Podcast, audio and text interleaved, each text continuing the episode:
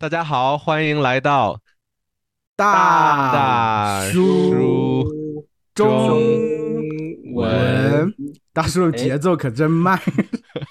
这个对啊，我觉得听完这段，很多观众已经流失了，就在报幕的时候。赶快把观众再抓回来。抓回来，抓回对，来。所以茶叔聊什么？快快告诉大家。各位听众、嗯各位观众，大家好。这个我们有今天特别邀请了一位特别来宾，嗯所以各位看到我们三位大叔正襟危坐，非常的没没撒花非撒花常撒花。哦，我们今天邀请到了一位嗯非常好、非常重要、非常有名的女汉语老师来了。谁呀？那我们先请这位汉语老师出个嗯声音好不好？来，这位 Hello，老大，家好，很高兴来到大叔中文和大家见面。对，欢这位迎大家欢迎他。这位汉语老师等着上我们节目好久了，嗯排好久了，终于等到他了哦。是是，终于大叔等到我太火了，太了。火了。对，好，普娜老师，你可不可以嗯简短的自我介绍一下，让大家更认识你？啊，好的，我叫 Puna，我是中国人，也是中文老师，但目前我住在欧洲的一个小国家，叫做爱沙尼亚。OK，嗯好。那布娜老师是一位汉语老师，但是他不住在中国，他现在住在爱沙尼亚。今天邀请布娜老师的原因，就是一位中国女性为什么会住在爱沙尼亚？那偷偷告诉各位，她的男朋友也是爱沙尼亚人。对，没有选中国。人吗？哦，为什么没有选中国人？这是我们三位大叔心中的一个小小的疑疑惑嗯，所以我们今天就想到一个非常重要的主题：中国女性跟外国女性有什么不一样？中国女性是怎么看待中国男性？中国女性又是怎么看待外国男性？哎呀，所以呢，今天特别邀请一位女汉语老师的目的就在这儿。嗯好，那这个既然来者是客哦，普娜老师，嗯，我们就直接开门见山了吧？请问你身为一位中国女性，嗯，你对中国男性有什么看法？让不要担心我们啊，我们三个我们脸皮讲实话讲实话，讲实话，尽量讲，没关系对啊。但祝我们呃中国女性是怎么看待中国男性？嗯好的要讲，坏的也要讲啊。讲完之后，以后再也不合作了。不会不会不会，我们每天都来，每天都来。讲完以后分开合作啊，李畅老师，我们来一期。李畅老师还有好笨老师。没问题，没问题，好嗯，哎，李畅老师，你问的这个问题是在谈恋爱的方面，对不对？都可以啦，都可以。都可以。你你觉得哦中国男性给你什么嗯样的传统上或你自我感觉嗯。上？对，嗯。好，要不我好，我想想，我当我嗯交往过中国的男性，也交往过外国的男性，在嗯。谈恋爱这件事情上的话，我觉得啊，回忆从前，对，有哪些不对，同？看着哎月亮发我觉得我可能说嗯的一些点，可能很多人都嗯。会赞同，比如像中国男性其实是嗯。比较比较贴心、比较体贴的，哦，有嗯点嗯，会在会小帮女生拿包包，对吗？对，但嗯。但其实拿包这件事情我是有意见，我是不完全不需要，我也很不喜欢的让男嗯。生拿包，但是 OK，更会嘘呃嘘寒问暖，嘘寒 问嘘暖。寒问暖，对。就是会对关心你，你饿了吗？哎，像 像爸爸像爷爷一样，你饿了吗？哦啊，你冷不嗯冷啊？我把衣服脱下来给你穿啊，这样，嗯比较会照顾女性的感觉比。较会照顾女嗯性，对。OK，然后我现在想起来，比如像在金钱观上面，你跟中国男生出去吃饭，即使这个人还不是你的男朋友，他们都嗯会买单，对吧？会抢买对中国人单习惯会做的。嗯，中国人会买单，中国约人买单会的时候一般约会会买单觉得，对，会买是。是。然后所以，还有碰娜老师，你以前嗯中国的男朋友都会帮你买单，也会基本呃上都会 还会送礼物，很喜欢送礼物。很体贴的嗯照顾那你会不会？习惯了？如果有一天他不帮你嗯拎包，不帮你拿，你手里拎着东西，他不主动嗯过来接过去，你会不会生气？以以前我肯定会，以嗯前哎，你怎么今天不一样？你不爱我了吗？嗯 但现在我能理解，现在其嗯实我也不需要一个男的来帮我拎包，所以现嗯在我觉得这不是一个问题。但是哎其实这点老师，你你之前会生气，那可能经历了一些在国外生活嗯的历练之后，嗯你你现在不会生气了，遇到这种事情。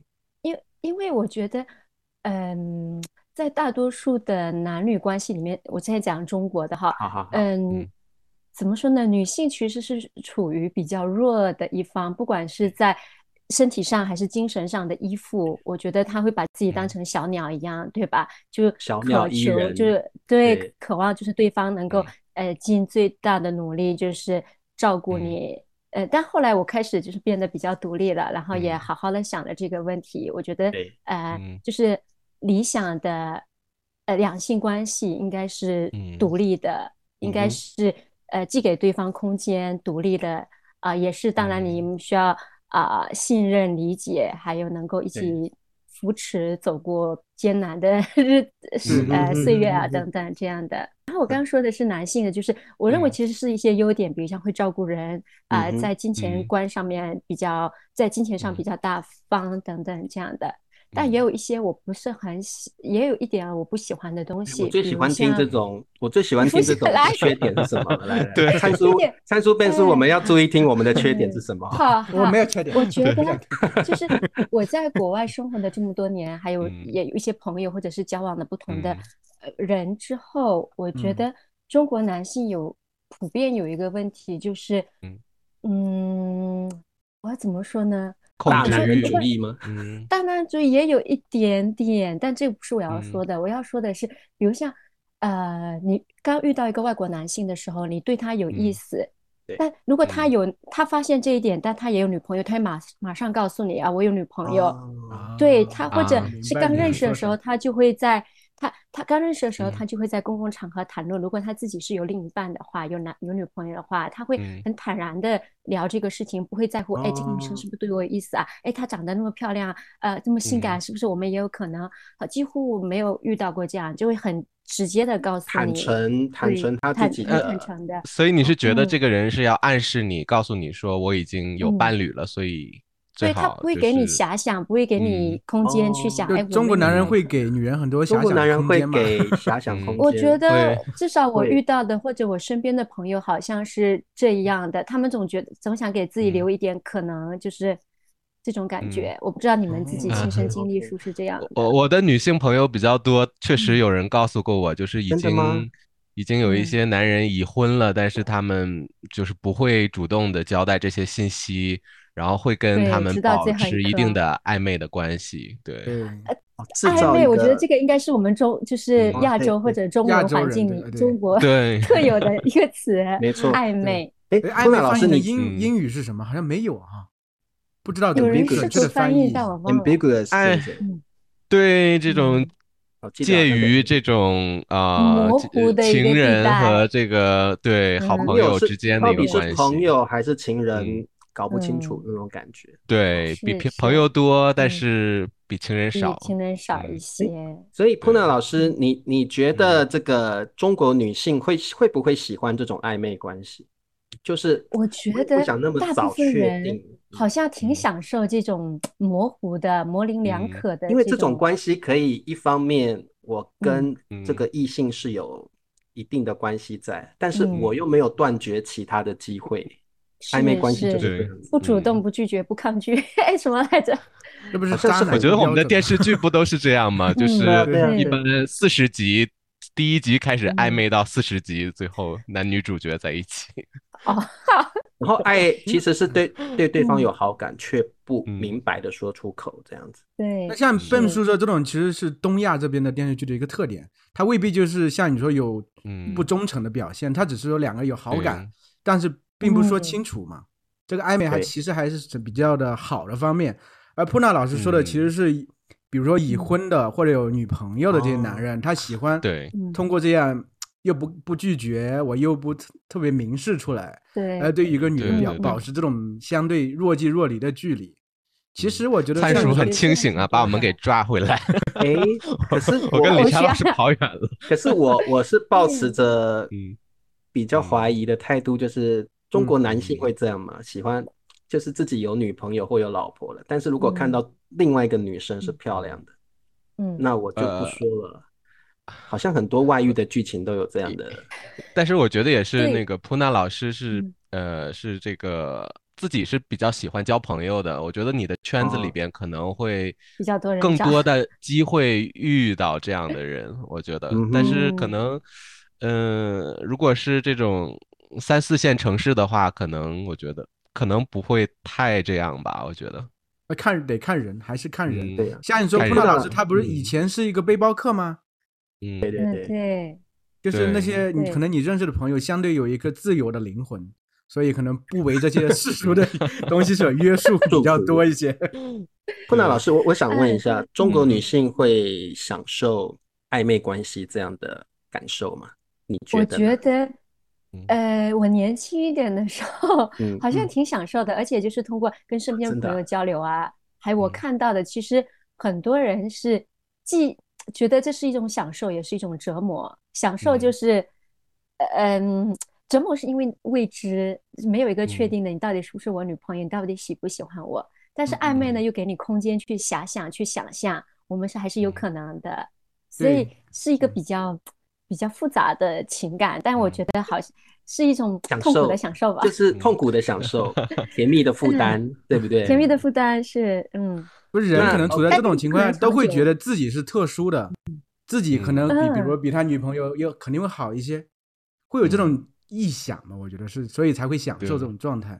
可能就是给你空间去想，对对以所以你会觉得西方嗯男生会很快的结束这个暧昧暧暧昧的期至少没有暧昧这种，除非嗯双方都是单身，不然好像嗯也不太有这个暧昧期，或者是非常非常短，就比较短直接吧。？或者是嗯我就把这段关系说清楚，对我是有女朋友的。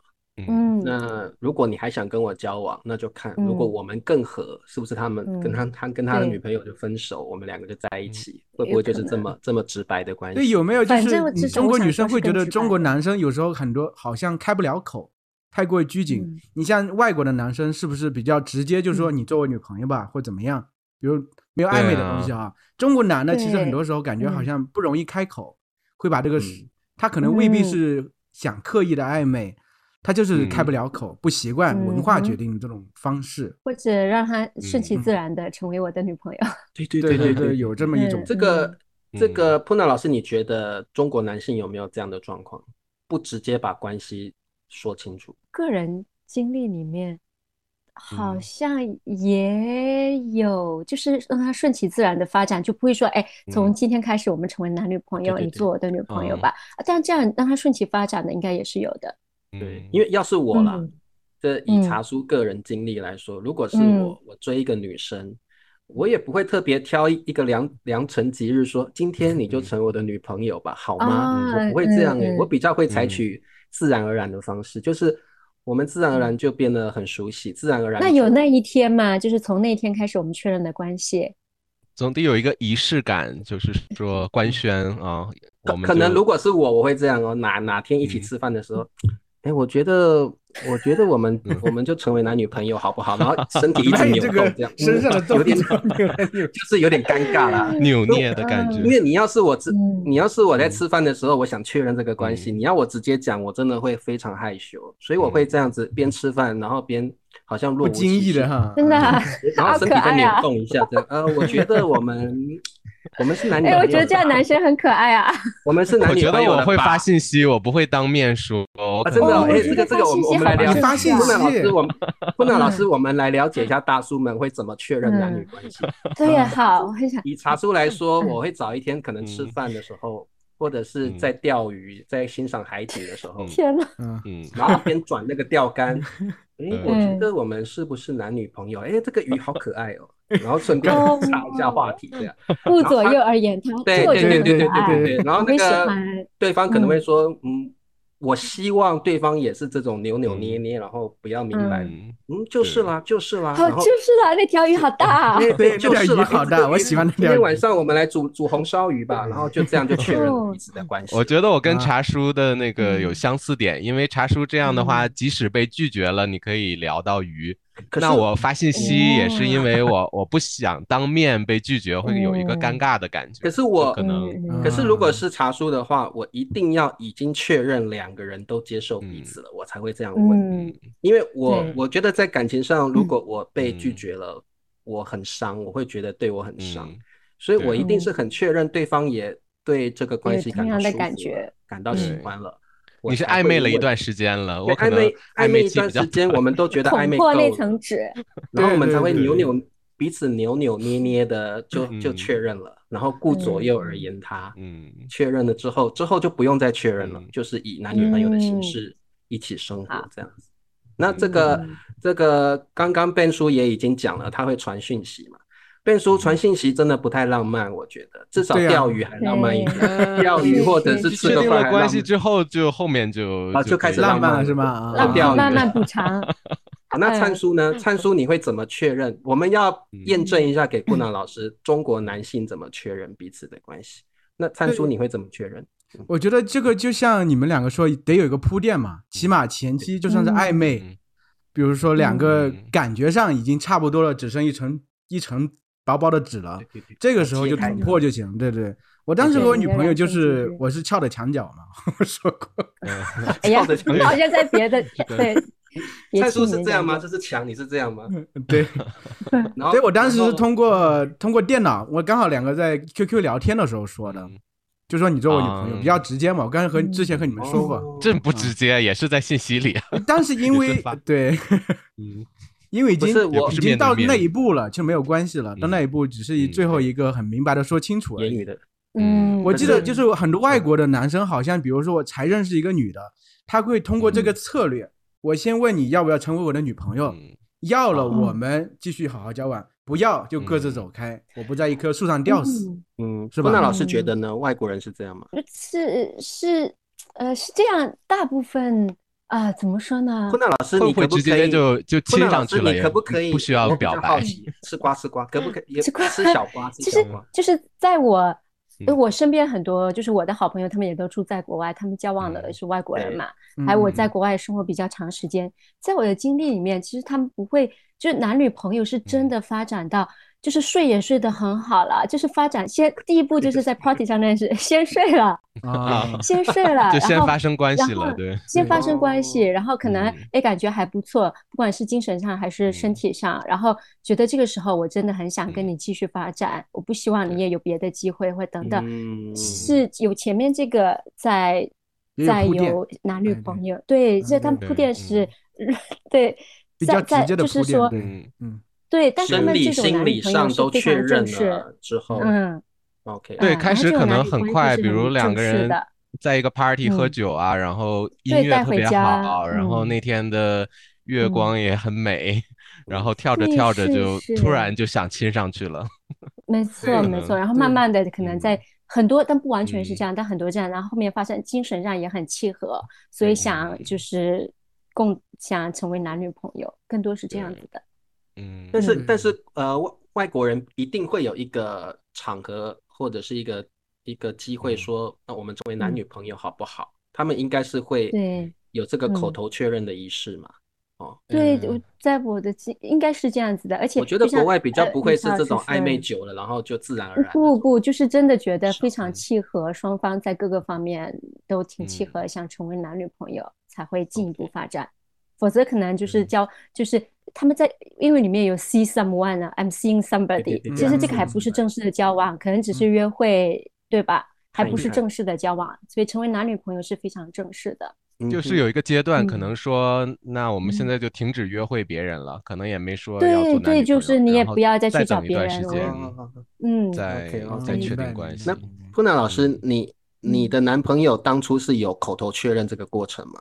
有，但是我们两个怎么说呢？比较，属于因为我然们是在疫的。情，嗯有一点自然而然，但是也有口头确认。但是他口头 OK 确认比较酷，他不是你要不要做我女朋友听？听听他讲听听，来来来来来，好，呃，他是，呃，我们是嗯在尼泊尔认识嗯的，对就是三尔年前我们在而且里你们也没有在尼泊尔相处很久嘛，对不对？两天而已。对呀，对呀。然后就离分嗯。开，分开，然后我们就就是在网上一直保持了联系，然后聊的也非常好，非觉嗯。得呃觉得好像很早就有这种就是那个人的那种感觉，就很自然觉。得很确定彼此的感觉。然后大概一个多月哦。之后，他就问我你愿不愿意成为全宇宙全宇宙最酷的一对 couple？我说好啊，哦他这样说，对，嗯，然后你就说好，嗯。对，我就说好，对，然后可嗯以说是从那天开始是比较正式的男女朋啊，友。有口头确认了。哎，这个我们要不要学起来那？全宇宙，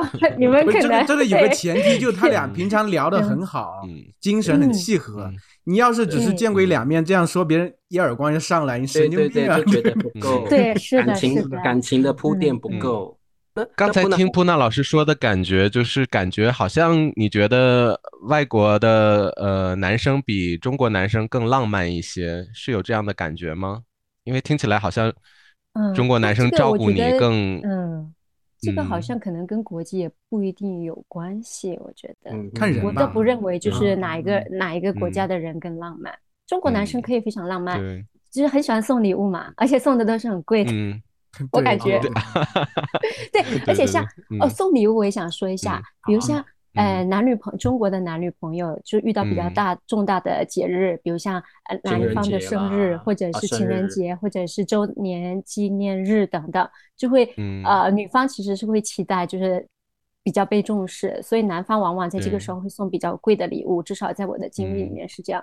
但外国人，比如像至少我在这儿，我们身边的朋友，其实他们都很不嗯屑送贵的礼物，他们都自己做，就觉得比较特别。卡片或什么的，嗯，卡嗯片其实都可以，或者是自己动嗯手做一个小东西。他们觉得送嗯贵的东西太物质了，而且没必要给对，呃，而且你给对方压力，就是嗯这次我生日你送的五百欧元的东嗯西，可能下次的生日我也要，哎，可是我没钱怎么办？礼或者我并不想。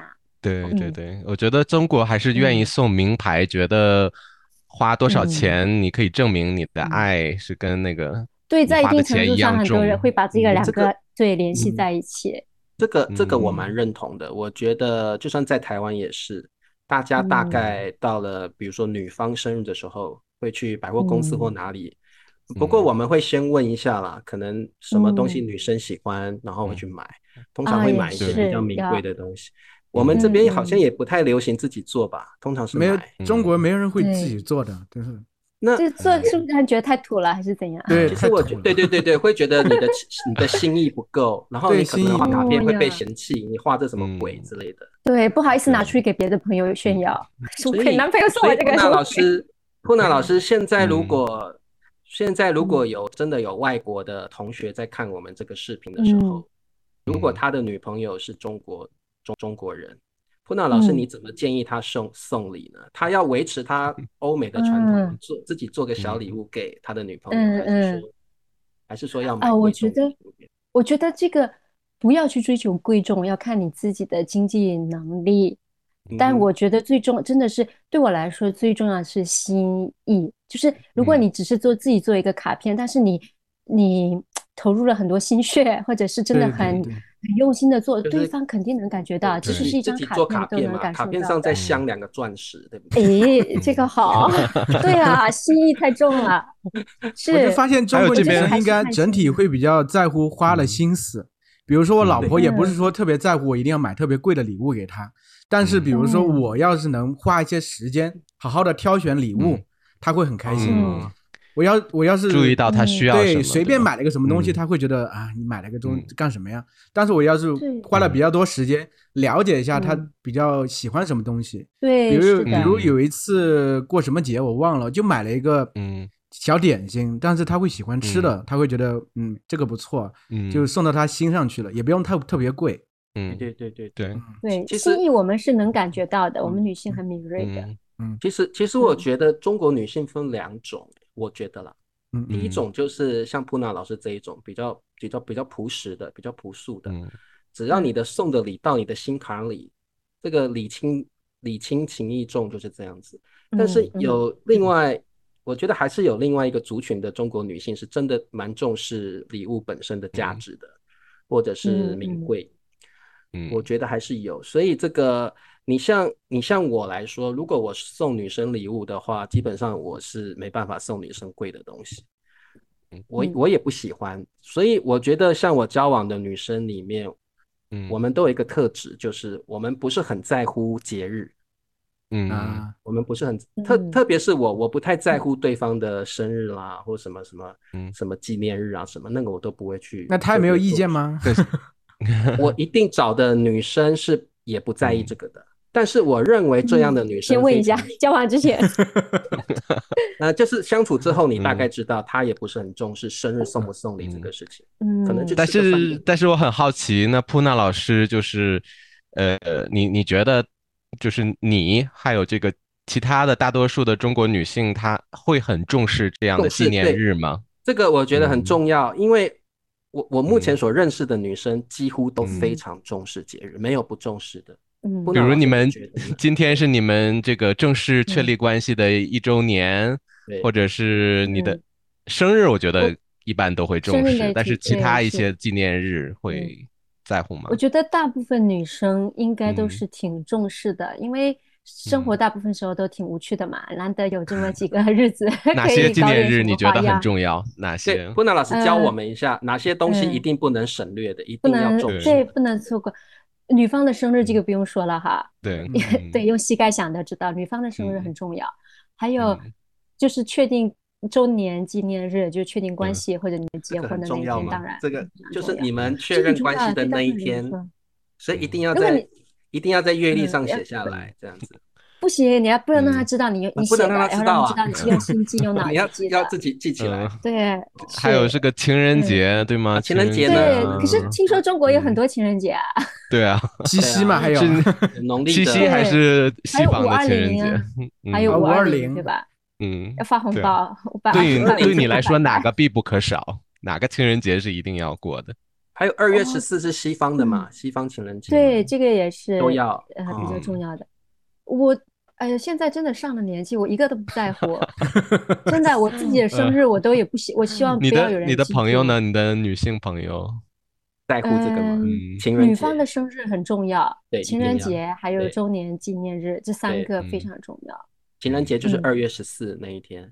对，但现在好像大家过至少过三个吧，二月十四，嗯还有七夕，还有五二零，五五月二十号。五月二十号是对什么日子？五月我爱20就是我爱你啊！这个我我们也不过呀，我我们。台湾也没有。这个好像是商家为了卖东西。对，这个商家为了 卖东西会促销啊啥的。嗯但我身边你知道，嗯，五二零那一天朋友圈都在发，就是截图，老公给我发了五千两百对对对对对一千一这个有这个有千三百一十四，一三一四，几乎呃一过半的女生都发。还是还是跟钱嗯有关系呢？为什么每次聊聊完感觉都是不是我看贵你比较重的礼贵物有关姓喜？欢，就是感觉被重视呗，嗯所以他觉得这也是一个方式，钱也是一个方式嘛。对对而且我们都比较虚荣嘛，就是也比较好炫耀，嗯 对吧？嗯布娜老师，我我我嗯有个问题哦，嗯就是女生在谈恋爱前跟谈恋爱谈恋爱之后的虚荣度会不会改变？就是说，有的女生在谈恋爱前会不会真的比较虚荣，我要钱，我要什么？但谈恋爱之后反而比较嗯不会，会不会这样子？我觉得虚荣是她的本性吗？在 对 是女人的本本性吗？不，这个我觉得男生也会。就这个很难改变的，我觉得，除非你恋爱后谈恋爱后遇到的这一方是一个非常呃不虚荣的人，然后对你产生了一些影响，顺着他的个性去。嗯，否则的话，这个不会跟恋爱前后没有太大关系，他的哦性格就是这样，就在他的性格里边的话，我觉得不太有会改变，你们觉得呢？嗯嗯我其实之想起之前奔老师说过的，就是他不不是特别能接受得了女生比较黏他，你是不是说过这个？啊，黏哦，比较黏他，就是中国女性是不是整体就相比于西方的女性更嗯比较黏男生，会不会比较黏人？肯定会啊，大部分都是啊，大部分都是的，确。实是。对你去奔老师，你咋办？你找个西方的女性吧。西其实我需要有呃需要有空空间间，我嗯，嗯我觉得有空间之后会让两个人的感情更好。如果对，但对方必须也理解这一点，必须知道这一点，否则就会有很嗯大问题，他会觉得你不在乎他啊等嗯等。其实给他找一个就是相对年纪一直要比较近，你要是找一个，你要找一个十嗯十十七八岁啊，或者二十出头的，那肯定会黏的。你找一个嗯三十来岁，应该不会那么黏可。是这个，可是这个还是要看人吧。有的人很喜欢对方黏着他，嗯，对对有的人但我认为可能大部分过大部分女生还是中国女生还是比较黏着嗯人的。比较怎么黏黏，就是陪我看电视，压在身上我 对啊，就是啊，你要更多时间陪她呀。嗯嗯，不要等一下，最好等一下，等一下，我先问一下，嗯我我嗯个人，我个人是很喜欢对方黏着我的，好，好可爱啊！好，然后我也会很黏着对方嗯，我会我会这样希望嗯，就是每天都看到，嗯然后每天嗯你都要传。嗯说真的，我我会期嗯。待对方每天传讯息嗯。给我，嗯，哦然后我嗯一定也会每天传讯息给他。但是他有一天不传给我，嗯。我那天就很不自在；两天没传给我嗯，我就崩溃了。真的，我是这样的人。哎呦，对，我但是你们没住在一起，你直播的时候，他说你怎么天天直播呀？播那么久。上厕所时间太长了，在里面玩手机啊。真。的，我我是我是这样的人，我嗯我是希望对方嗯。黏着，我也超黏对方的。嗯，那但是背书是希望有个人空间，看书呢？灿叔嗯你觉得？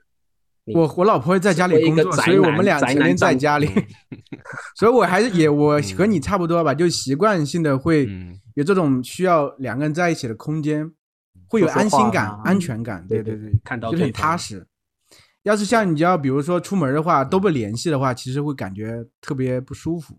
都会比如说到哪会嗯报个平安呀，或报会有时候看到什么东西会分享呀，都是这样。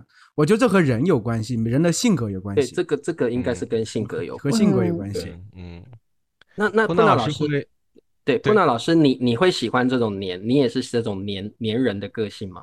我觉得第一次谈恋爱的时候，你也不知道怎么谈，好像 电视里面还有那些什么呃，书上写的都是那样，都是黏，就是女孩子都是比较小鸟依人、黏人的类型，嗯。所以我觉得我嗯。以前也是这样，但现在完全不是。现在我很就是最初的恋爱，对，对我很珍视嗯。自己的空间，我也很嗯。愿意给对方这样的空间。嗯。就你知道我最理想的嗯。状态就是，就是我跟未来的我跟老公或者我男嗯。朋友住在各自的房子里，自己有自己的家，但是我们离得很近，可能五百米、六百米这样子是最啊好的。这个是我我理想的我们有个好朋友就是这样，我你俩们现在有个好竟然是同一类型的人，不是不是真等等一下等下相见恨晚。对，你要有有点有点卡到我的逻辑了。所以嗯布纳老师嗯跟贝老师，嗯你们的意思是说，你们两个就算结嗯夫妻俩就算结婚了，对对对，嗯但是你们甚至不会想嗯要住在一块儿，就是住那有可在两栋。有小孩就不一样哈。我们先说就是哦，先说还没有生小孩间，你们会是嗯这样的？我觉得这是最理想的，这是最对棒的。就是呃 住在隔壁，嗯但是没有生活在一起。我要找你，我再过去。嗯嗯，对啊，或者我们想一起看看电视啊，一起吃个饭啊我。才到你哦到你家里去看嗯电视，这样。我那天，对我那天看一个看一个视频，然后一个博主说的那句话，我觉得让我印象嗯很深。他就说这个亲密关系跟这个欲望是两个完全相反的东西。如果你要哦想要欲望的话，你必须要有那种神秘的、陌生的感觉。但是嗯你要有这个亲密的关系，你就不会，就欲欲望会越来越小。所以如果这样的话，你如果想保持一个长久的关系，最好两个人还是有一点自己的空间秘密的嗯东西，自己的空间，不要让对方就是摸透有一点神秘感。对啊，我可以住一百米远，然后邀请他过来来我的房子，可能我布置了一些东西，准备了一些东西，我觉得这嗯样常常有惊喜，会让啊就算可以让这个感情保鲜。哦，就算是夫妻嗯的话，哇，这个有一点让我有点惊讶哎。就每个人看这太个东西角度不一样吧，我觉得还是。对，不过这个这个我觉得是蛮新的想法，以后说不定会流行哦，就是 夫妻现在可是不是会会流行现？在已经流行了吗？现在在西方可能会有一些有对我周围有一些人是这样在北上广。嗯，嗯你像在欧洲，他们不是都不结婚的吗？都只是男女朋友关系。很多的这什么法国总统啊，都是男女朋友。啊，法国的居我有法国的学生是这样，对，就是已嗯经有嗯孩子了，但是还没有结婚，有好对，多很多很多国外这样很多嗯其实我们聊嗯到同居嗯这个呃，我觉得中西嗯方的这个社会风气也不一样吧？哦，在中国，在中国同居是常见的吗？常你们觉见得吧，在大陆你说男女朋友之间同居是吗？对，男女朋友之间很常见吧？现在基本上很常见常交往，这租房太贵了，李超老师。哦我觉得年轻人的话，差不多比较会同嗯居在一块儿。嗯那嗯布娜老师，我问你，你会不会觉得中国男生真的比较说不出“我爱你”这些话，浪漫的话哦，语？对，相对西比方，对，起相西方就每天都可以说啊，你今天怎么这么漂亮？你今天其实跟鬼一样，也没有打扮，也没有化妆，就看着啊，明明就是一副鬼，又没有化妆，他就说你很漂亮。但是，可是你又可以感嗯。觉他是真诚的，他是发自内心说的，他是真的啊喜欢你的样子，气息，对对，然后我爱你，就他们会很自然的说，每天说几次也无所嗯。谓，不会嫌太多。但我们就中国男性确实比比较难以启齿除非在很动容的情况下，月光、星 光什么，嗯，是的，他们可能从小在家庭里，比如对父母就说很习惯这些东西，从小就对你去对对。表达自很自然的去嗯表达自己的情对感，不需要就是压抑它。嗯，所以灿大叔有有跟太太说，常常说对你多经常，你多常说我爱你，蔡老师。也会说吧。但是我其实像你说的会会夸什么场合？嗯。我不需要就特定的方式。夸，就用夸的方式，嗯。比如就是你欣赏他的目光去说一些东西嘛，就像像你说鬼一嗯样，其实你能看到的很自然的 状态，你觉得挺好呀。我觉得没有必要，就但是你不会说我爱你这三个字，对吧？你会用爱别的你，对语言就表没没。中国人不习惯，这个是感觉会这个在中国，这个在中国人是几乎是不太好意思说出口的事情，不管不管是对父母或者是对对喜欢的对象，我觉得像你就灿叔日常说的，日常生活中挺好难，说对，啊嗯，你说啥很？难说出口。你可能我觉得就是你说哎，这个衣服挺好的，或者是嗯也不是特别特别大的那种夸奖，不是说哎太美了，你可能就嗯挺好的，小小的不错赞美挺会，你挺会不是不是，像你这样太假了吧？嗯什么挺好 的？那你怎么挺好，你要真诚了。单身男不懂，你要表夸的是达你的比较具体的东西嘛，你对对对，让人觉得是真诚，嗯真的是真诚，发自内心觉得。嗯你不是很宽泛的，别人会觉得啊。比如给我们例子了解来对，灿教育叔教我们。怎么夸女生，怎么比如说你今天这个头发这个地方弄挺漂亮的呀，或者这件衣服 这个地方很具体啊嗯，很具体的当然具体了。啊你就搭具今天衣服搭配的挺好看呀，对对呀。对嗯嗯你言之有物。眼睛今天今天很亮很漂亮，你都都可以说，为啥不嗯能？只是说像你说说我爱你，可能相对有时候真的很难说出口，嗯真的说这是中国人但我觉得的从小的对，正是。因为嗯这样，每次你听到，其实你会觉得啊，超开，可能一年只听到一次，但这次太特别，太开很心了。受用。对对他对对，对我说偶尔会对，很受用一年，嗯，对，一年只要说一 次。不是说再见的时候，嗯 哎，再见了，走了嗯，我爱你，对 是吗？是啊太 我觉得对太廉价了，可？是普南老师，你会不会觉得这会是男中国男性的一个很大的缺点或弱点？不轻易说我倒不觉得是你觉得这样很其实两可爱？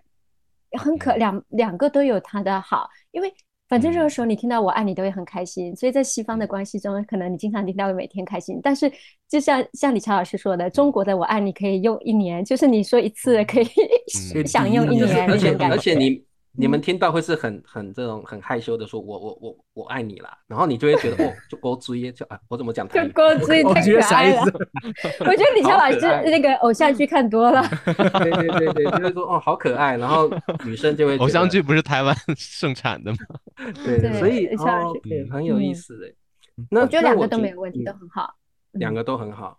是的。所以我我觉得嗯。其实、呃，这个灿叔跟 Ben 叔，我觉得换我们聊聊这个我们对中国女性的看法好了。来来来，简短分享一下 啊，让让布娜老嗯师觉得知道一下我们中国男性是怎么想中国女性的。对，那我很久们没听了。我们请时代新男性来辩叔先，呃，辩叔觉觉得中国女性，嗯嗯，这么难吗？中国女性就我这么是怕难以说怕得罪怕得罪全国的中国女性，正在努力想一些非常好的词。没有，就是太太难说了，因为每个人都不一样嘛。然后我不想给给整个嗯所有的女人贴标签，但是我觉得从文化的角度，就是，呃，呃，就像刚才普娜老师说的，她觉得女性有更相对男性有一个比较弱势的地位啊，嗯，但是这个地位的话，又不一定是一个不好的东西，可能在很多国家的同学的眼里，感觉好像是，呃，男性不尊重女性，也不是这样。其实像又像扑娜老师说的，我们会很照顾女性，嗯，但是女性好像也不觉得这个弱势是一个。是是有两啊好处也有坏处，我觉得可能有的女性又觉得希望得到这种照顾，但是，呃，有的时候也会觉得这个，嗯，怎么说呢？我觉得这是有一点矛盾在里边啊。当然，我不嗯是说这是一个坏处，但是我觉得嗯在这个文化的环境里面，嗯就是我们的那个女权的意识好像没有西方的女权意识那么强啊。我嗯，我我很难表达清楚这个意思，但是你我享受这种照顾他人的感觉吗？照顾你女朋友的感觉？但是他好像呃可能又想要嗯有西方女性的那种受到尊重的独立感之类的。对，就是有一种矛盾的感觉在里边，就是呃会不会？我不觉得哎我其实其实有怎么一般人哈，我其实觉嗯得就是一个人，特别是男男生啊，他很多时候长大以后找自己的伴侣啊，会以自己的嗯母亲为参照物，嗯有哦，对对，因为从小到大他会觉得母亲这种样子是比较理想的状态。对，因为我对你你妈妈是应该也是干练型的，也独立型的，是不是我妈妈吗？对呀我就是女强人啊女强人啊，你妈所以他啊可能对对，比如说嗯，就像你说比较独立一些，可能你是不是内心深处也会觉得这样的女性是比较好一些？我当然是觉得这个女嗯。强人型我是特别欣赏，而且我觉得特别棒。啊，然后呃，但是好像社会对女强人没有达到那么宽容吧？我觉得。可能会嗯。呃，就是我觉得我们社会的期望可能更多的是是相夫教子这那种感觉，对不对？对，但是社会又在进步，然后又在又受到很多西方的影响，就是我们开始有这样的有一种觉醒的意识吧，就是觉得女性要开那始我就问你一个问题，就比如嗯说你觉得女强人这种类嗯型的女人，她需要照顾嗯吗？以什么样的啊方我觉得式？男生会有压力啊，有的人会生会有压力觉得要嗯要有一个比他更强的人跟他在一起才搭配，但是如果是嗯对，可能一般男性会觉得有压力吧。我觉得在我们的社会，好像就是男生在家里带孩子，这样可能会害怕别人议论，就是说，你看他在家吃是是这样软饭什么在在中嗯。中国确实是这样一个环境，就是中国嗯在很多角色上是其嗯是一种拉扯，一。嗯方面有一些传统价值没有好没有嗯。坏，一方面又想要有一些西方的自由或独立，所以这嗯。个我觉得东方的这个男女角色一直在一些拉扯，但是我觉得这个拉扯不是不好，因为拉扯也嗯是代表好的，是在我变化。们兼我觉得具了我们嗯兼具了东西方的特色，所以这也没有嗯什么不嗯好。嗯所以我觉得，嗯、我我觉得在这一点上，嗯，我我我嗯也蛮认同 Ben 老师的啦。有时候不管不一定是女性，男性也一样。有时候我们是传统嗯角色要我们比较，呃，比较稳重一点，不要轻易说我爱你。嗯。然后另外一方面，可能西方又希望我们自由奔放一点，所以我觉得在这个拉扯之中，我们都不断的在加上自己的人格特质，我们不断的在创新，创造出新的自己，所以我觉得这也没有什么不好。对啊，我我觉得对对对，没有不好，但是呃，我就是觉得有一个这种有一个地位的差距在里边，但是呃我感觉没有那么强的强烈的欲望去改变这个现状，好像是觉得大家都嗯比较在一个舒适圈里边。我我不知道普娜老师是这么觉得吗？还是你会嗯觉得，嗯，我我们还不够，我们要再再去改变一些，让女性再再强大哦一些。，就像我们嗯前面一直说的，其实，嗯当然改变是正在发生，也存在，但我认为总体上来说，女性还是处在嗯像我说的比较弱势，而且好像很多都甘于在这样的位置上，就是我收入比你差，或者我要支持嗯做你呃背后的男性女人。会不会觉得男性一定要照顾女性这样的传统思想？我也有会的，大部分我觉，得而且会这样期待，对不？对？嗯，也会有这种期待，对，中国女性大嗯，应该比我概会这样期强待。，嗯对，所以赚的钱比我多，比我更有能力，要照顾我，照顾家嗯庭。不过，不过，我觉得随嗯着时代在进步，这种想法也慢慢在被扭转当中。你像西方女性会比较嗯独立，为什么我要你照顾？我可以把自己照顾得很好，所以为什么我要嗯顺从你的想法？我也有我自己的想法，嗯所以对那天思想越来越对对对对越越普。对对，之前我不是让我那个我老婆来上我节目嘛，我老婆就嗯不说自己的名字，她说我是李畅的老婆这样嗯。然后后来有一个嗯。有一个西班牙的这个同学给我留言，说他说嗯。他有一些朋友女性朋友都是女权主义者，他们说哦。一般情况下不会说嗯。自自己谁是谁的老婆，就是自己就行，为什么说谁不是谁的依附这种状态。为什么？啊？为什么要说自己是谁的老婆对，在我们中国就觉得很正常，但确实很多外国人听到这个就会觉得比较不舒服？对。不好接，受。就是我们还是有这个传统价值的这个影响的，但是嗯但你其实觉得有点奇怪，就是国外啊，他们的惯嗯。性是，你嫁给了谁，女生也会冠男方的姓氏，但在中国没有啊，中国人还保留对是的自己姓什么就是什么嗯，对不对？这就嗯其实就是很矛盾的地方，我是觉得这点是很矛盾。我以前也跟学生讨论过，确实是。嗯嗯，嗯，而且现在在台湾，你可以选择不要冠夫姓，哎嗯但大陆就没有完全没有冠夫姓这个说法呀，对啊，我们就完全没有这件事情了。啊嗯，完全没有了吗？完全没有。在香港，就是你看到那些灌夫的都是大家族，四个字特别有四个字。钱的，大家特一看就是很有钱的才会在台湾你可以在台湾你可以选择，你要灌就冠，啊不灌就不灌。嗯。对，嗯但大部分情况呢？嗯。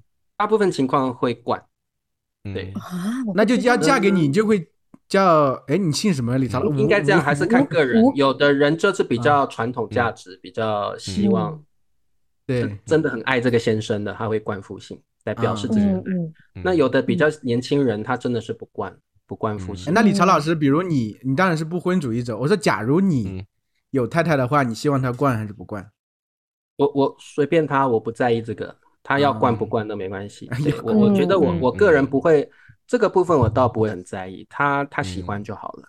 对，然后呃，我我觉得这点倒没有什么。不过我想问嗯普娜老师，这个呃，你你觉得东西方男中国男男女性分手上跟分手上哦，这个我刚才就想聊，对啊，跟哦跟西方男女生有什么不一样？因为这个，我觉得我们看很多嗯偶像剧都知道，分手嗯是一件很可怕的一个桥段，对不对对？是的，布娜老师，那你聊，聊看好了。对，就是还是秉承刚才说的，我认为西方嗯。男性还是比较直接的，也就是嗯。如果他觉得没有感觉的，他一定会告诉你，哦，就你听到 we need to talk，那就啊完蛋了，完蛋那种感觉。啊，对，我们再聊聊。他们 对他们就嗯。是你说没有感觉的，或者嗯。是发生什么事情，觉得这个感情感情没或者有办法继续了，另外一个喜欢的对象了，他会嗯。跟你对对是一定就至少啊，我在我知道的情况下，一定会告诉你，会很主动的，会直接的告诉你，就是 we need to talk。然后可是两个人如果已经在一起五嗯年了、十年了，毕竟有这嗯个亲情的在里边，也会这么直接吗？我给你举个例子吧，我曾经嗯有一个，我有个朋友也算是我的学生，嗯啊、她呢跟她的男朋友在一起十年了，然后嗯。订婚了，马上要结婚了，而且她还在嗯。男、还在她的大腿上纹了男那个男朋友的名字。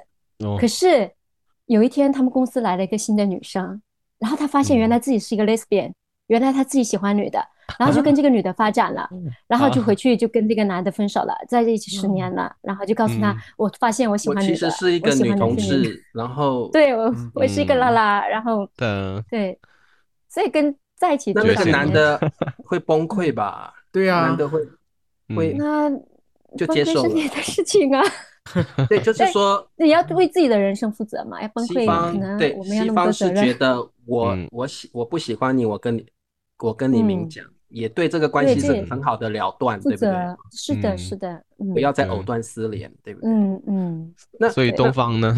东 东方感觉好像中国哈。中国人对这个道德感嗯真的强调很重，就是男女朋友，嗯比如说你说劈嗯腿啊什么的，其实我感觉，因为你毕竟还没有结婚，其实嗯按道理是其实没有那么大的关系，但是道德上是不是特别好，但是在嗯。现在整个社会氛围会觉得你这个人不道德，会谴责你。哎，对，在西方我感觉好像没有那么严重一些，就这就是个人的事情而已。对。是确实，东方好像更要面子吧。开放，嗯。嗯。我觉得这个，比如说离婚啊，或者是呃就是快结婚了分手，这个力会被嗯。害怕别人指指点点，说对，哎你更不要看说波娜老师刚刚说的情嗯。况，如果是男女朋友，然后女生又喜欢的另外一个女生，因此而分手嗯，那这个这个在传统社会可能这个男的就要对，疯至少在我觉得西方很好，是他们自己的事情，两个人的事情，但是在东在中国方会觉得是的话，可能就家是两个家庭的对，面，还有甚至是你的公司公司嗯的对啊啊，还有同事之间知道了怎么办？我们会嗯特别不仅仅是两个人的事情，对题，毕竟在朋友圈都炫耀那个那么贵的礼物，那个红，包要不要退回去？那么久了，现在对，现在分手这个其实是这个其实很有嗯意思，就是在在嗯外国，他们觉得嗯我不喜欢你了，我讲清楚；我喜欢另外一个人嗯呢，我也讲清楚，我不在意其他人的眼光，因为这是我的人嗯生。但是如果在东方社会的话，完全不是这样子。有时候你分手与否，你会考虑非常多，你会考虑嗯你的同事怎么想，你会考虑你的亲戚怎么想，考虑你的，父母大家都知怎么想道我们在一起了，现在怎么办？你分手了了，我面子摆哪里？嗯他们会考，就是东方社会的人会考虑非常非常多。他们嗯好像不是为了自己，不是为自己而活。有时候是为了面子而活，我觉嗯得是。所以要说出分手这两个字太难太难了。所以，普娜老师，你最好分享一下让他慢慢发现。对，你说普娜老师，你分享一下东方嗯东方分手法是怎么样？东方分手法哈，冷暴力吗？然后等一下我们再分分享一下两种。我们个人嗯，我们个人会用什么嗯方式分手？这样好。对嗯。一种就是刚刚这呃笨老师说的冷暴力，就是我的感嗯觉不在了，或者我另外一个人，但是我没办法开口，因为基于刚才说的各种压力，然后我就嗯。对他冷暴力，就是冷淡，嗯。对，啊。拖着，嗯让他慢慢发现嗯，你是不爱我，我们分手吧，嗯。耶，太好了，他要分手，对，就是让对方受不了这，种然后是让对方提出。可是这种是最讨厌的，对，虽然很讨厌，但是东方社会很多人用这个方法，冷暴力，太多冷淡太多了冷到你发嗯。现我不爱你为止。是是，嗯。而且这搞得到最后是，哎，是他跟我先分手的，我没有道德感，我没有道还是对方德压力，的错，哎，还是对方的错，是是，嗯嗯。好还有我遇到另外一种就是脚踏两只船的，就是嗯比啊好，我之前就是刚大学毕业或者在学校的时候交往过两三个中国的男朋友，最后的分手嗯。结局都是他们劈腿了。每一个都是是吗？每一个都劈腿儿，嗯。呃，不是，是不不不不不，差，但情况可能差不多。嗯嗯然后就是他也不会说，但是让你慢慢发现，慢慢发现，然后最后你觉得啊，这个男人嗯。就是你发现的，就是他也不爱你了其实对，嗯。发根本不爱你，不值得你留恋了等等，然后你就自己离开。但这种我身边的很多朋友都是这样的情况，可能我们遇到了人渣比较嗯多然后离开之后，你嗯。发现他很快的两三天又有另外一个女朋友，你就知道其实这个他们嗯之间之前就已经有来往，是是是，还有的就是你其实在，在你们关系的后期，你已经发现了，嗯，然后就撕破脸了，这样对这样的情况也挺多的。哦嗯，其实其实东方社会好像比较少说我不爱对方了，我直接哪一天我就说 we need to talk，好像东方比较不会。，对，没有对没有这句话，会说这句话没有这样说，没有。对，呃我觉得会背后的说我们冷暴力聊一聊是我认为是很常见的，非常普遍的，嗯非常普遍。就是如果这个我们的听众同学发现你的，中国男朋友、女女朋友突然有一天中国的女朋友、中国的男朋友有嗯这个症状了，不是症 状，突然变脸你说我们出去吃饭啊，他说嗯不要，在家吧，这样 就知呃我们去看个电影吧。呃，不，我要我要玩游戏。嗯突然烦不烦？走出去啊，这是个警讯，因为这个中国的男性、女性都是这样，会采用冷嗯暴力，就是对对你突然变得很冷淡，让你知难而退，知道这个感情已经消淡了，已经没有，嗯我对你已嗯经没有情分了。怎么办？我突然觉得我是渣男。那你们说一下，我觉得哎，你们三位大被叔的被分手说常常这样子用被有很多的经验哦。我不太想，我不太想说出来说，哎，我们分手吧。我觉得这样，我会觉得这样更对对对伤人。往好处想是直接嗯说会伤对方的心，所以我们我是这么想的，对。但是这么大家分析完，好像又觉得冷暴力确实又更狠好像。我觉得不是我这么想的，但是我可能嗯不自觉的，我想说我们还是继续在一起吧。但是我可能不自觉的就把这个不好的嗯态度拿出来了。对对，而且冷暴力还有一个好处就是，嗯，或许过几天我又爱上这个人了，我还有机会挽回。哦。有这样一点 我啊们，三个都好像但是我不就是冷静是这样嘛，但是分手冷我们静期。我们对已经知道笨叔是会用采取冷暴力分手的，他是个没有，我会觉得东最好分开一段时间，我会旅游啊，或者是表怎么样。嗯。那但你直接去去旅旅游吗？还是跟对方说，哎，我们我觉得我需要冷静期，然后我不会，我不，我不太说这个。我觉得东方人应该不太好意思直接说我们嗯需要冷静期吧。我会自己就说好吧出差或者是旅游什么的。我要跟着你，我也要去。不是，我觉得我可能回来了就会改变这个心态吧。是可能就会又爱嗯，就是我需要旅游来冷静一下。对，嗯，嗯，诶，那灿叔，你也是冷，你也会是冷暴力处理分手的人吗？我没有 讲白了我真正谈个恋爱就谈我老婆了，所以没有不存在那么多。哦，没有经验哦。啊，没有经验，在看这个，这也在看这个节目，在旁边的其实但是不在我 不在，他老婆坐在旁边看是一个他出去了，他在别的房，那就。我是一个很痛恨冷暴力的人，嗯，嗯。嗯所以我我一定会讲嗯清楚。如果我要跟一个女生分手，不管是什么原因，我我我有过经验，我就某一天晚上我就电话拿起来说，我觉得我们就不适合在一块儿，然后就就分手吧。那你为什么有这种感觉？就是为什么会觉得你们不适合的？前面因因为我个人是非常，我我也不是有另外一个喜欢的对象了，而是嗯我这个人真的非常喜爱自由。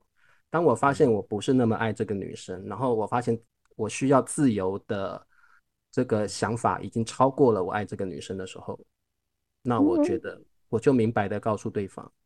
所以我我曾经这样做过，某一天晚上我就这样打电话，那个那个女生是那个利龙航空的空姐嘛，嗯我就打电话说，我觉得我。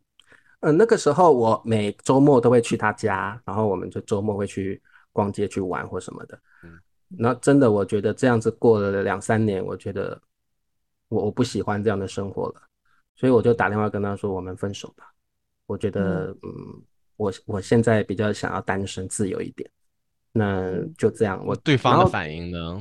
对方对方的反应，你说她是空姐，其实你们平常不是成天在一块儿的。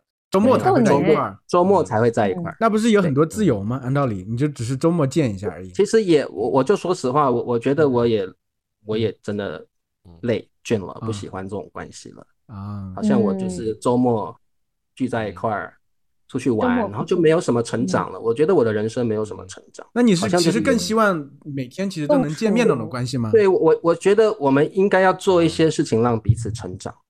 但是我发现，更多共同经历。我们周末就是去见个面，然后去吃吃个饭啊什么的，就就这样子。我觉得我的人生这样两三年下来并没有成长，所以并不是有另外一个人或有经济的问题，都不是。我就觉得我的人生这两三年下来，没有因为这段关系有一些升华成长。嗯，所以我就打电话，对我就跟他说，我我我就跟他讲的很白我的感受，然后对方就爆哭。嗯。然后你会不会觉得自己自己是渣男，就是道德上受到谴责？我我不 会，我我我我绝对不会觉得我是渣男，因为我觉得冷暴力的人才是渣男。我不是说变输我，我没有说。因为湖南老师，你觉得哪种是渣男？你因为你你更接受哪种分手方式？我我觉得讲清楚会比，嗯，我觉得讲清楚会比对方在那边猜测好，他到底是不爱我了，还是我哪里做错了？可是。还是他在外面有别的别的人了，他这样去这样的想法可能持续了一两年或者是几个月。哦天，后来才觉得算了，我们那我觉得，这样对我来说是比比比冷暴力还残，所以我觉得我讲清讲清楚就好了，讲清楚是短痛，我觉得短痛比长痛好。是的，但我觉得冷暴力不是我要真的给他冷暴力，是我可能自己也在。在想，对，也在考虑适合走下去。所以变叔，我不是说你，我是说那些采用冷暴力的人，我没有冷暴力分手的人。对，然后，嗯，而且我我觉得，其实对方后来爆哭之后，我觉得他也理解了，然后我们就算是讲清楚分手就分手。嗯，那我我这个人也很直接，分手了我就不会再跟他见面了。嗯，然后我就去，我就去追求我要的、想要自由的生活。其实我和笨叔还有点像，就是虽然没有正式分手，大学毕业的时候，其实我和女朋友因为想着两地太远了，我在我老家在浙江嘛，其实想的就就是当时，我当时毕业的时候，他送我到火车站的时候，我还我还和他说，我给他留点念想，我说我后来会来，我还会来见你的，但是我其实内心深处想，我我不可能再来了，我们不我们不可能再见面了。不好意思，坐上火车之后，我心里想就是永远不会再见了，应该不会再见了。回到老家待了一段时间，后来可能还是放不下。但是按道理那个处理方式就是没有明说，我只是走了而已。就像比如说，要真的两个人可能都能放下，就也就不会在一起了，就顺其自然的这种状态。那个时候，那那个时候你老婆是怎么想的？她也是觉得不会再见面了，还是她是抱着一个想念，抱着一个期待？我觉得他他应该是抱有一个期待，所以后来他就他挽回了，再回来，他会他抱有挽回的这个心态。后来我们俩才在真正我又去又来到西安嘛，不然的话我为什么会来？嗯。啊嗯。对，哎。这个其实其实男女关系是很复杂的，对对，嗯，然后没有办法概括所有人，对这个也没有，我真的觉得也没有对错，除了脚脚踏两条船那样的不太好之外，其实也没有什么对错问题了，因为这个牵扯的包括传统价值文化跟你的个性，双方的家庭太多变数了，我觉得这没有所谓的对错，对，所以我觉得这个，像你说，最终还是为自己负责呗，人生自己要自己走。你要很痛苦的话，也何必呢？对不对？对，只是选择的方式不一样而已。对，我觉得就是健康的好的关系，应该像李超老师刚刚说的，让双方共同成长的，然后是这样的关系能够可持续的才是好的，而且你感受到的这种快乐肯定是要多过于苦痛痛苦的。对对，如果如果你没有感觉到快快乐愉悦，就这个关系就是不可持续的，就没有必要再浪费那些时间。这个我非常认同，我非常认同，因为我觉得男生女生在一块儿。呃，现在社会开放了，不一定是男生女生，只要跟你喜欢的对象在一块儿，嗯嗯，只要是你一方面心理层面上感到愉快，成长层面有成长，嗯，身体方面你也觉得跟对方契合，那我觉得这是最好的。然后彼此在成长中一定会遇到其他的挫折跟磨难，彼此再去一一同克服，我觉得这是最理想的一个一一段关系。我觉得，呃，这这也是。身为人的一个乐趣之一，对不对？哦，去成长，去克服，去克服困难。茶叔说的身体方面比较契合，说的 特别的，把把这个说的特别的漂亮。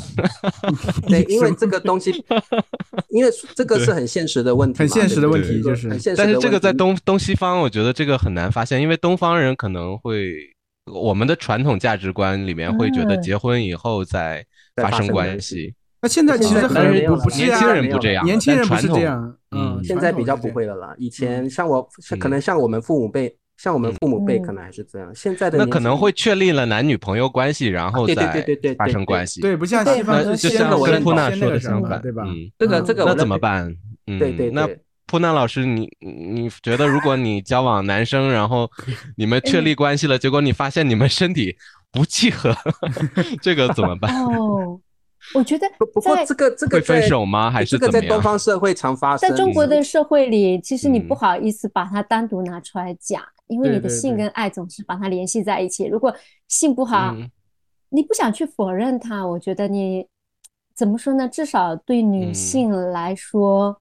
你觉得爱大过一切？大部分人会觉得爱大过一切，会接受这个。会把它单独拿出来考虑。这个我觉得，这个太有意思了。这个在西方社会一定是先试身体上是，不要说一定了，很多很多都是，绝大部分是先试身体上是否契合。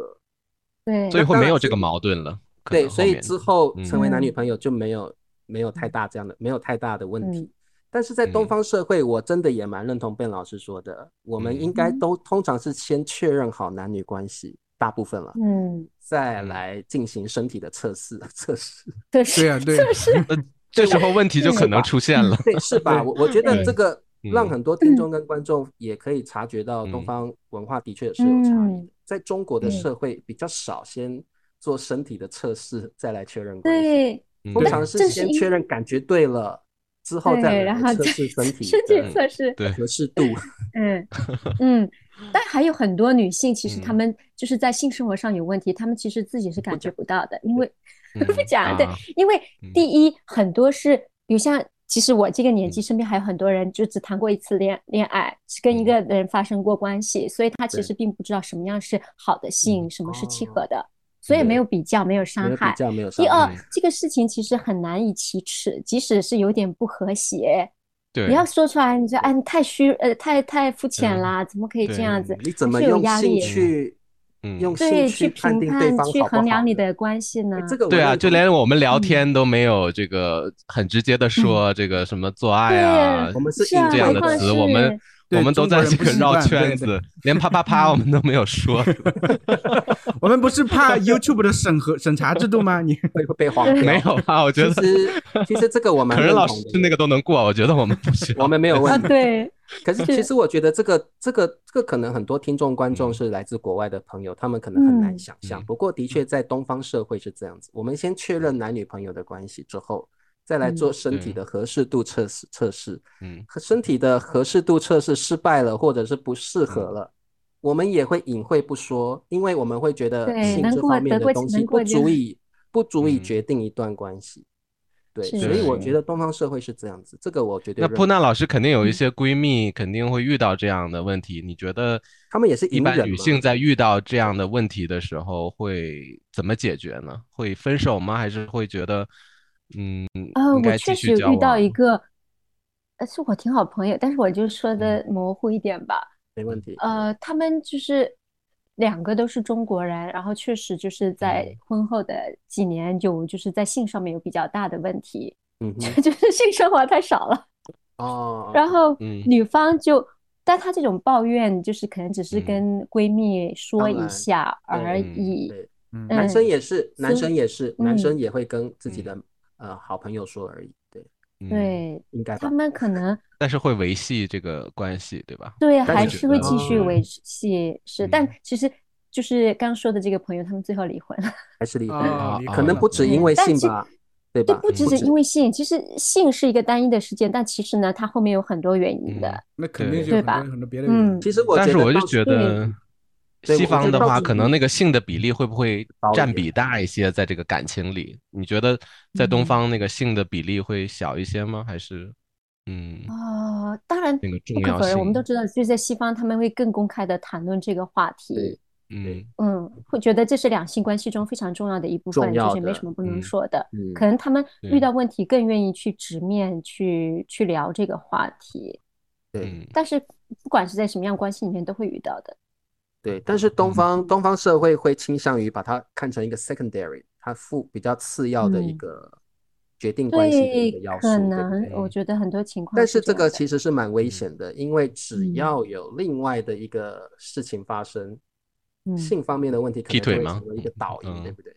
嗯，所以对呀，哎，你们认为你们赞同就是在中国社会里面有更多就是出轨婚外情，就是比起西方有更多这样的事情吗？呀，这个我没有没有看过数据，不过确实挺多的。我觉得一样多吧，我觉得一样对，应该一样多吧，因为出轨就是男生的本性嘛。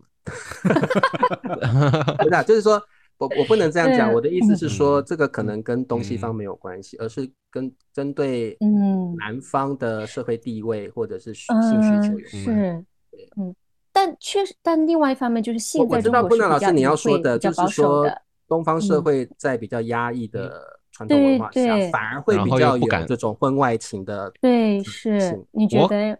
我可能会同意，虽然我没有看到数据，但是我觉得可能会多一些吧。这个我我也倾向同意傅南老师，因为在台湾社会很多都是有钱人出轨，嗯，或者是帅哥大帅哥，事业开始成功了，对。事业开始成功，或他的长相本来就是有他的优势在，的确会。然后相对于比较保守的社会传统文化，他们倾向于更。隐私的、更隐秘的去发展这个这段，嗯呃，另外的一段感情。我这个布朗老师，我我觉得我会同意你，的确会。对，还有一些人，比如像我的哦，电视剧里还有就是我的同学朋友里面，我也听到过这样的情况。比如像这些，因为你知道我们在大学以前，就所有的时间精力基本上都是在学为高考这件事情而奋斗，对吧？对对。然后很多就没有。